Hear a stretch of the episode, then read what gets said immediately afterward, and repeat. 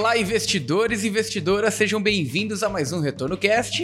Meu nome é Luiz Felipe Vieira, juntamente com Felipe Medeiros, e hoje a gente está aqui para discutir as novas regras da CVM para fundos de investimento. E vem muita mudança aí pela frente, hein, Felipe? Vem e tá chegando mesmo, hein? Agora em abril já vai estar tá valendo a nova instrução 175 da CVM, vai substituir algumas coisinhas aí, melhorar a vida do cotista, melhorar um pouquinho a vida das gestoras também, né? Claro que eles também pediram uma colherzinha de chá, né? É, exatamente. Então a gente vai tentar passar pelos principais tópicos aqui.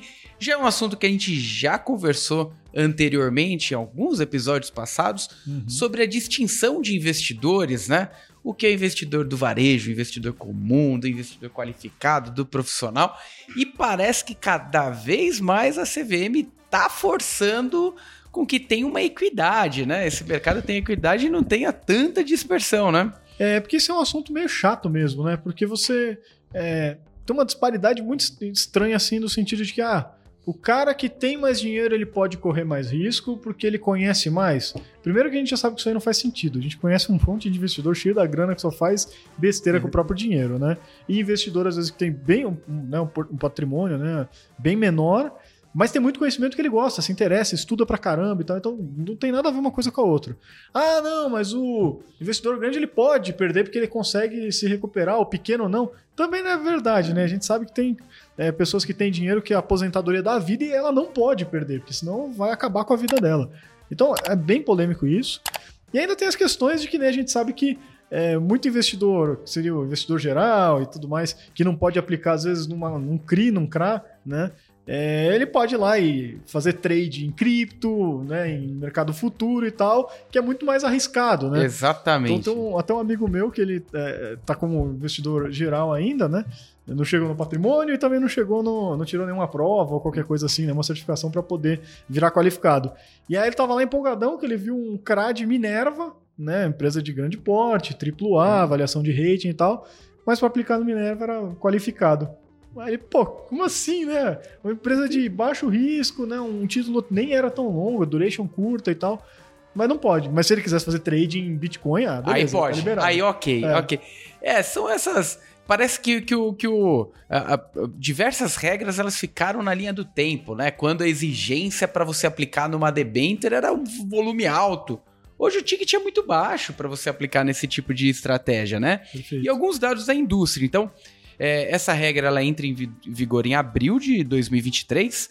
É, hoje nós temos mais de 27 mil fundos hoje no mercado, registrados na CVM, CNPJ, uhum. e mais de 7 trilhões, na verdade, mais de 7,5 trilhões de reais. É dinheiro. Então, é muito dinheiro aí na indústria, então realmente merece uma, é, é um olhar aí mais crítico da CVM para atualizar as regras, muito investidor competente, mas que ainda não chegou no patrimônio, querendo investir, querendo acessar bons produtos e não tendo acesso, né? Isso, Isso melhora a liquidez do mercado. Então vamos lá. O que, que muda? Principalmente investidor do varejo. Acesso a outros tipos de produtos, iniciando investimento no exterior. A gente já bateu nessa tecla diversas vezes, inclusive é, a gente falou lá em 2020 que 2021 uhum. seria um ano do, do, investimento no exterior e, e uhum. deu certo, uhum. a gente falou. Mas o investidor do varejo ainda não tinha essa exposição, não, não conseguia, tinha uma limitação para investir no exterior e a regra agora ela deixa mais aberto para o investidor conseguir acessar esse mercado que é o, é o mundo inteiro, né? É, era muito restrito, né? A maioria dos fundos, acho que o limite era 20% da carteira no exterior, né? Aí você pegava lá, sei lá, um fundo de ações, né? Que gosta lá de. É, tô, tô olhando lá o SP, agora não mais, né? Mas voando e tal, aí o cara ficava travado só com a ação brasileira, um pouquinho que ele podia botar lá fora e tal. Então isso aí vai, vai simplificando essas regras e dando acesso para o investidor comum também poder é, aproveitar as mesmas oportunidades, né? Perfeito. É, na sequência, crédito privado também, junto com uma categoria E essa categoria, se a gente pegar, sei lá, cinco anos atrás, quatro anos atrás, que a categoria dos FDICs era uhum. muito mal falada, como se fosse só ativo crédito podre, né? Uhum. E, e, o mercado começou né, a desbravar, apresentar para os cotistas, e hoje o investidor de varejo vai conseguir acessar também fundos de FDIC. Olha só, hein, Felipe? É, no, no final, a indústria de FDIC era sustentada por outros fundos que investiam neles, né? O investidor, ainda assim, o investidor, pessoa física, investe muito pouco em FDIC, é difícil ter acesso e tal. E, de fato, eles acabam tendo um, um certo risco maior de crédito, né? Porque, bom, nem precisa dizer, né? Quem está acompanhando aí o mercado hoje está vendo que até as empresas aí consideradas AAA e não sei o que estão, né? Balançando. Balançando, né? tem problemas e tudo mais. Então você imagina que os FDICs muitas vezes eh, existem até para financiar empresas de porte menor, que não conseguem ir lá e emitir uma, uma debênture direto no mercado, né? Então eles vão lá, estruturam toda a operação ali para conseguir financiar essas empresas. Então ela tem um risco de crédito de maneira geral, né? Claro que vai variar de FDIC para FDIC, um pouco maior do que um fundo de crédito privado tradicional. Mas ainda assim, pô, o investidor, pessoa física, também quer ter acesso a isso, né? E agora vai facilitar, né? Perfeito, é, não faz. É, faz algum tempo, na verdade, acho que lá para 2018, que veio a notícia de que o João Moedo, né, era um mega investidor, mais de 300 milhões em FDIC, né? Uhum. Então, ou seja, as pessoas começaram a abrir os olhos, pô, o que, que é isso, esse negócio que esse cara investe? Um ex-banqueiro investindo, né, num uhum. negócio como esse. Então, hoje o investidor de varejo vai começar a ter acesso também a partir de abril. Outra questão importante, fundos de cripto, hein, Felipe? É, os fundos de cripto também passam a ter uma maior flexibilidade, né? A, a ter um acesso diferenciado. E que é, é, estranho, né? Porque na física o cara ia lá e fazia o que queria é, e no fundo não podia. Um né? gestor que toma muito mais cuidado, que estuda, que tem isso aqui. Aí não, aí, pô, aí você tá de sacanagem, é muito é, arriscado, né? É, fa faça por conta, né? Aqui não. Mas o mais legal não é nem essa questão do, dos fundos de cripto em si, que a gente já tem os que existem, Sim. que são 100% focados e tudo mais. Mas a ideia agora é que fundos comuns, né, aqueles fundos que a gente já tem lá, multimercado, que tem vários ativos, agora eles têm mais flexibilidade para poder investir em criptoativos. Então, ah, você está lá num fundo macro, né, X, que de repente ele viu que tem uma oportunidade em cripto por motivo Y, ele também pode fazer alguma alocação ali e buscar né, o alfa, que a gente chama, buscar um ganho ali além de mercado. Então, flexibiliza para ele ter mais essa opção ali dentro da, da gama que ele tem hoje, né? Perfeito. E indo para eficiência também, melhor eficiência aí para os gestores. Então a gente vai ter um processo que vai ajudar os gestores a reduzirem custos.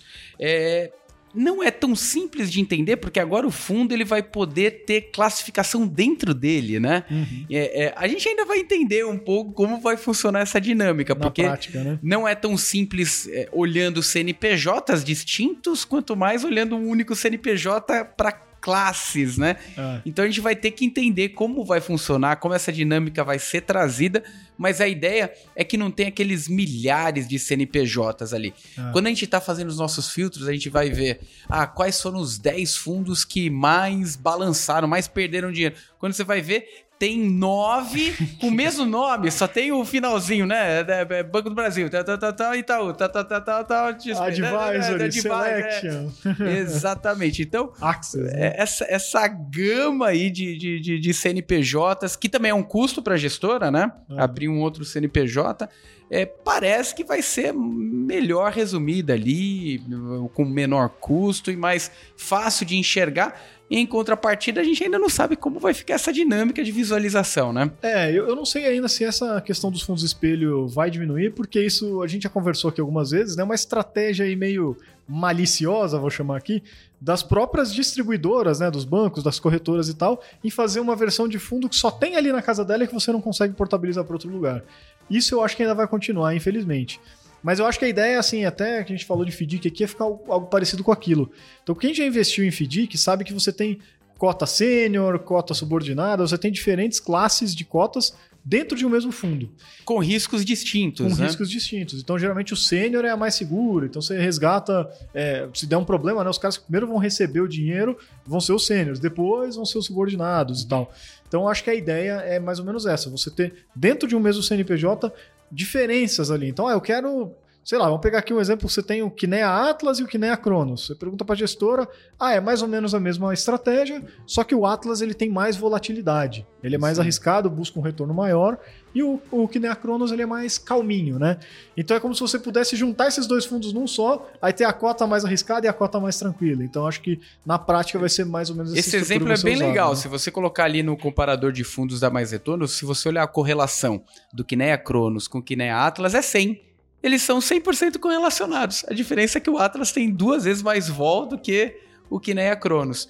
Então, é, é um negócio legal que a gente está ainda entendendo como vai funcionar a dinâmica, aparentemente vai trazer um menor custo, consequentemente isso pode ser repassado para o cotista, é o que a gente espera, né? Uhum. Um custo menor para o cotista de acesso e uma maior transparência aí no mercado. Se a gente conseguir se livrar de alguns fundos espelhos que servem só Nossa de sacanagem senhora. ali para que o cotista consiga portabilizar seus fundos, uhum. aí realmente vai ser um ganho diferenciado. Mas tô, tô contigo, acho que não vamos por esse caminho, acho é. muito difícil. Eu acho que vai ser aquela coisa de cobrar mais taxa de um, menos do outro. Vamos ver como é que vai ser na prática, né? Tem mais um ponto pro cotista do varejo também, viu, Felipe? É, o limite de responsabilidade. Muita gente tem receio de aplicar em fundos porque tem aquela cláusula lá.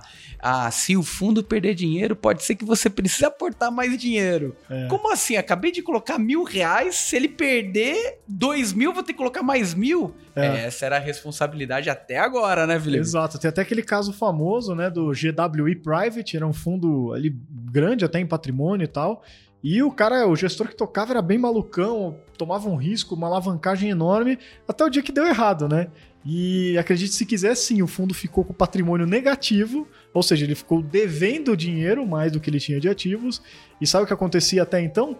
O cotista tinha que ser chamado para cobrir o prejuízo, por mais que tenha sido decisão do gestor que levou a esse problema, né? Então era uma, um cuidado importante que o cotista tinha que ter de saber o que o gestor está fazendo, porque poderia acontecer esse caso, né? Você ficar devendo dinheiro porque o gestor alavancou demais. E é isso que está mudando na regulação agora. Então isso Perfeito. daí Dá, a partir de agora, é, o cotista ele, ele é limitado ao prejuízo do quanto que ele aportou. Coloquei 100 mil reais no fundo, o limite máximo de prejuízo que eu posso ter é 100 mil reais sair com zero, mas eu nunca posso ficar devendo dinheiro, nunca posso ter um prejuízo maior do que eu investi. Né? E aí, se entra nesse cenário, outra mudança também é que agora o fundo ele pode entrar com uma recuperação judicial. Então fica muito parecido com uma empresa, né? Então, Perfeito.